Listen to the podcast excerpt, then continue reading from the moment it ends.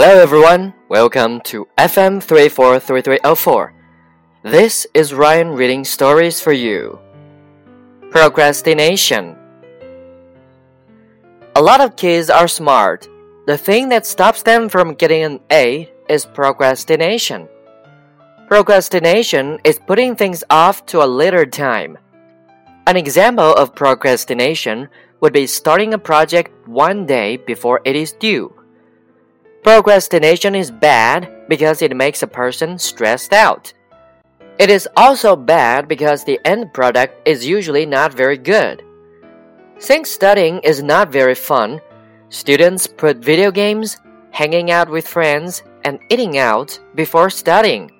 They end up studying the night before the test and do not get much sleep.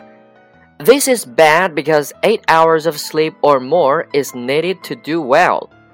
Students who procrastinate end up doing badly on tests. Teachers always encourage students to start early and do a little bit of studying every day. Procrastination does not just happen in school, it happens everywhere. People put off going to the doctor, applying for jobs, and more. Some people say that procrastination is just human nature.